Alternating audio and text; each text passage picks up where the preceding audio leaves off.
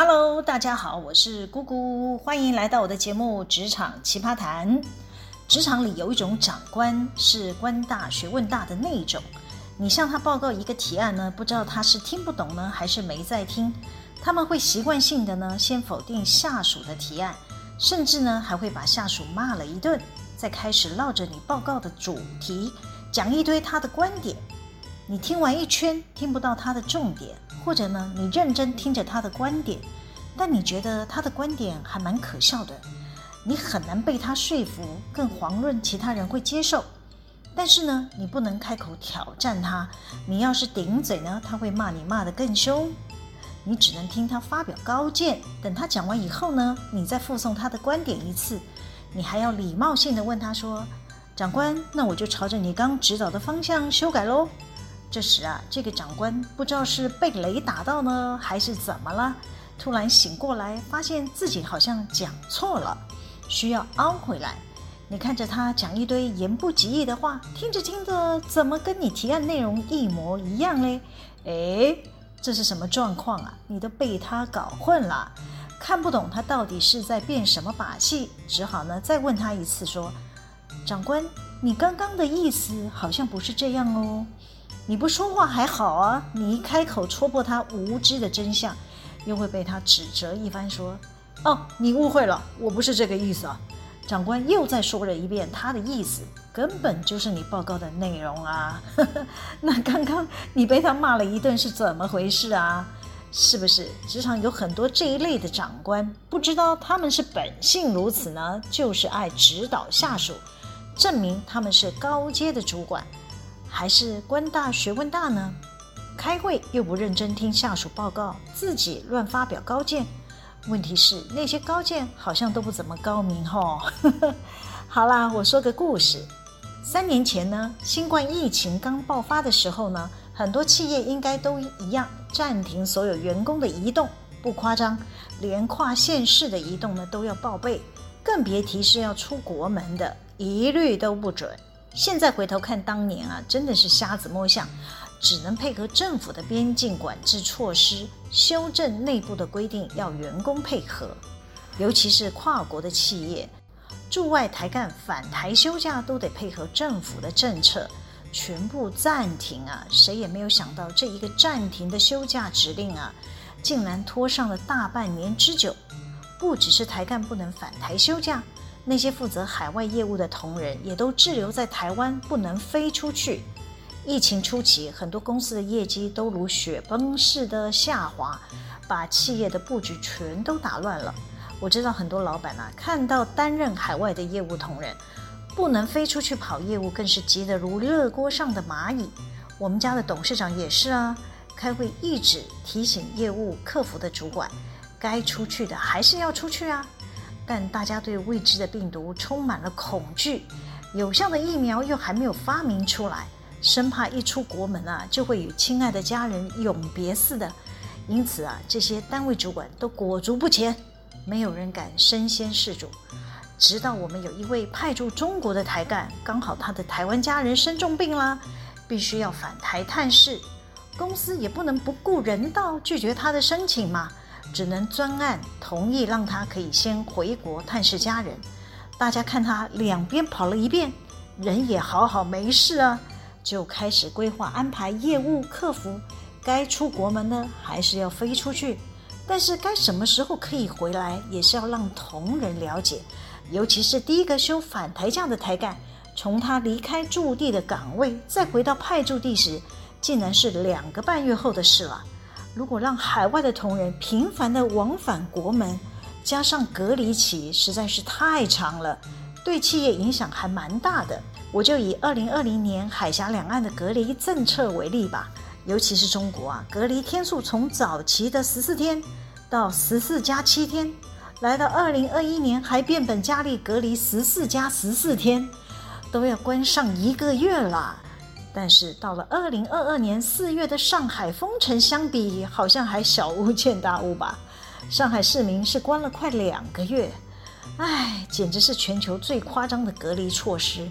隔离期太长，让台湾的企业主不仅是调度人力出现了问题，两地的隔离旅馆费用又是另一项开支，想起来都让企业老板头很痛。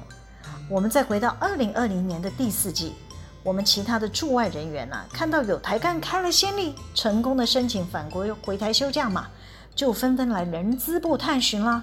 他们可以在二零二一年初时回台与家人团聚过春节吗？再不让他们回来啊，就一整年都没有回国了。我想想也对了，总不能让这些台干一直无限期的延后返台吧？企业终究是要严拟对策因应嘛。于是啊，我就先请教我们高层的想法啦。董事长告诉我说：“重赏之下必有勇夫啊！”他认为应该鼓励台干留守，可以再多给工资跟奖金，也可以避免两地的频繁进出有被感染的风险。同时间呢，我也请我的下属呢发出企业问卷调查，了解其他公司的做法。当时我们试调的样本呢，都是大新竹地区知名的上市贵公司啊。有超过七成的企业回复我们说，他们还是要维持暂停返台休假的政策。至少呢，他们在二零二零年底前是没有打算让驻外的员工可以返国休假的。那我能理解这些企业主的立场，他们是在商言商，考虑的是企业的生存，再加上派驻海外的台干人数本来就已经很少了，不可能像以前那样。让每个人都能够返国休假嘛？这一来一回的隔离期啊，还有个人的探亲访友的假期，至少要离开派驻地一个半月到两个月之间。这些人员不仅没有创造产值，公司还是得照付薪水，还有隔离旅馆的费用，倒不如把这些开支直接放在员工身上，还能维系海外公司的如常运作。于是呢，我就拟好了方案，让驻外的同仁。可以自己选，要回来休假也可以，要留守也可以。留守的人呢，公司就加码加给奖金。我的提案呢，大致是这样：假设疫情还是混沌不明的时候，在二零二一年春节以前，提供驻外同仁可以申请一次返台假，但是要限制申请的天数不可以超过二十四天，再加上两地的隔离期二十九天。那最多就可以请五十三天，包含星期六假日嘛？啊，这段期间呢，公司会全额支付工资，也会补贴每日隔离旅馆的费用，每天是三千块。但是呢，若有私人的事务啊，可能是啊台湾有紧急的状况，要申请第二次返国休假的，隔离期间的工资，我们就只给二分之一的薪水。隔离旅馆的费用呢，就完全不补贴了。我比较过其他台湾企业，这样的条件呢还算合理。我们刻意呢拉高了门槛，让同仁呢不要轻易启动申请第二次的返台假，直到呢国门开放不用隔离，一切回归如常。另外呢，针对愿意留守驻地的同仁呢，就把没使用的机票加隔离假呢都换算成奖金，再加发未休假的工资。重点呢，还可以保留这些未休的返台假。坦白讲，这个提案的重点呢，还是鼓励大家以留守优先。但你又不能强迫大家留守嘛，所以呢，就是要设计留守的人可以享有较多的好处，让同仁呢愿意选择留守。那我也私下问了几位驻外的同仁，大家都觉得，呃，想返台休假探亲的，隔离假有给薪，他们就觉得很开心了。那不想给台湾家人添乱，愿意选择留守的，也觉得可以赚到奖金，他们也觉得蛮不错的。那我就自认为我眼里的这个提案呢，已经是很公平客观了。但是呢，我第一次在会议室提出报告的时候呢，就一位高层的总经理，我给他取个代号叫 H 总，他就坐在我旁边。我在报告的时候呢，他一直低头在打电脑。我知道他没有在听我的报告。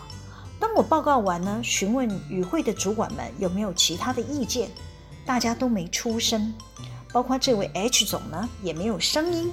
那我还特别 cue 他，我就说：“呃，请问总经理有没有什么看法？”那他就回我说：“OK，我没有意见。”那我又看着董事长呢，董事长就点头说：“好，那就照人资的提案发布执行。”会议结束后呢，我就把执行的规范寄给了所有驻外的同仁参考。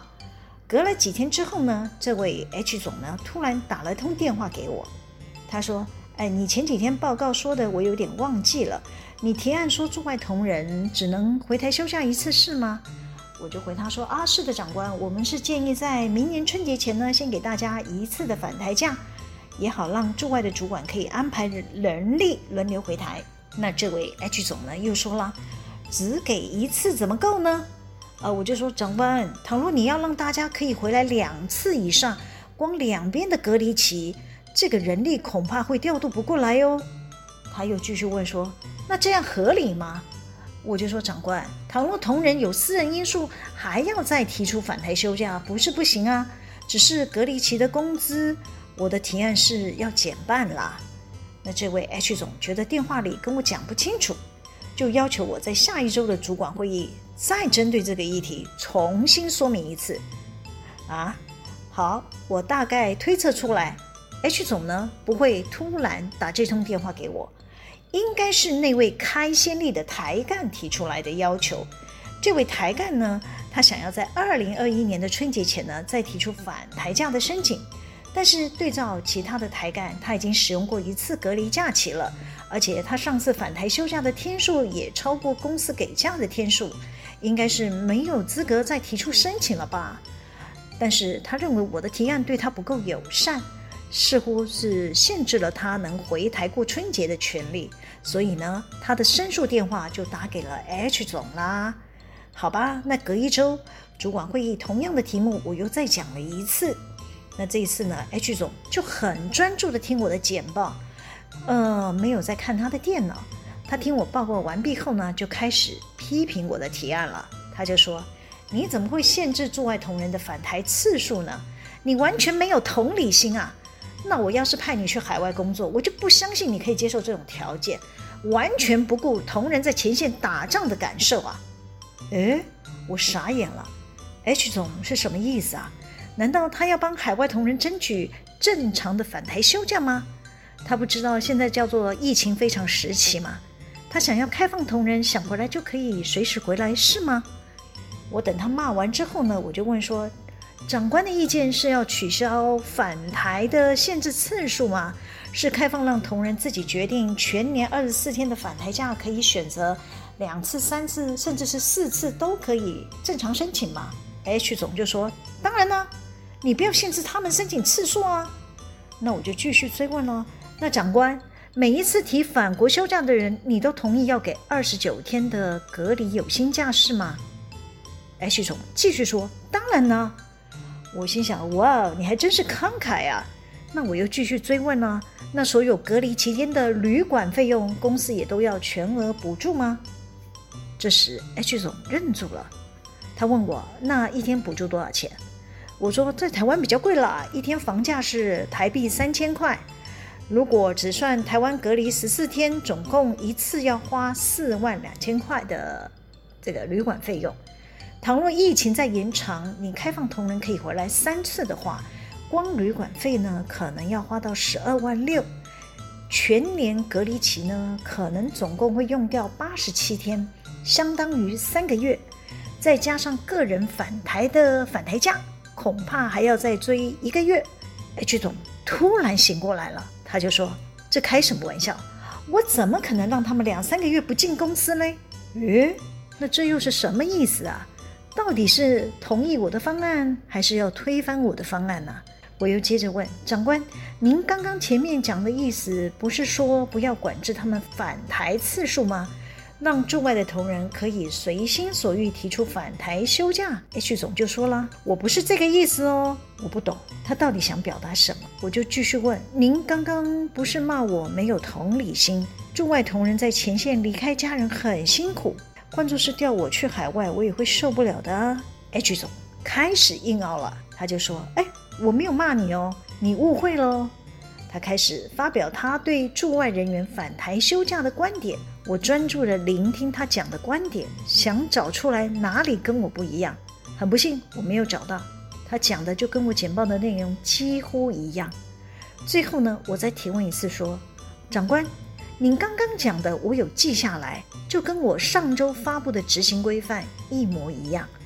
那请问还要更动吗？H 总硬挤出来说：“呃，那留守的人要多给奖金。我就说这个部分呢，我会请派驻地的最高主管处理，那就不在这一次的规范内。还有其他要改的吗？他就说没有啦，就没有再发表任何意见。我当时超想翻白眼给他看，啊，不是啦，其实我心里圈圈叉叉，很想骂脏话，但是要忍住。谁叫他是长官嘛，官大学问大。啊，好啦，我今天先分享到这里。喜欢我的主题吗？可以帮我们留言、按赞、分享、订阅。每周日都会有更新的内容在各大 Podcast 平台上传哦，请大家要记得追踪我。谢谢大家的收听，我们下次见喽，拜拜。